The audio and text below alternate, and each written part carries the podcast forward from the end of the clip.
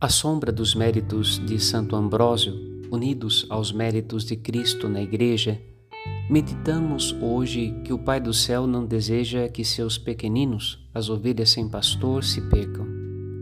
A direção do olhar de Deus sempre nos surpreende.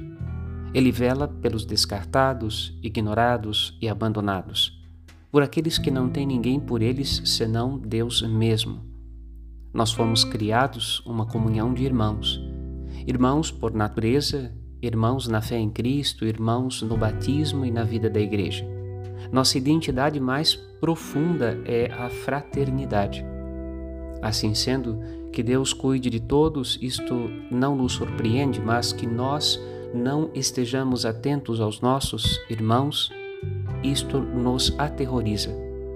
Deus nos vê. Meditemos. Padre Rodolfo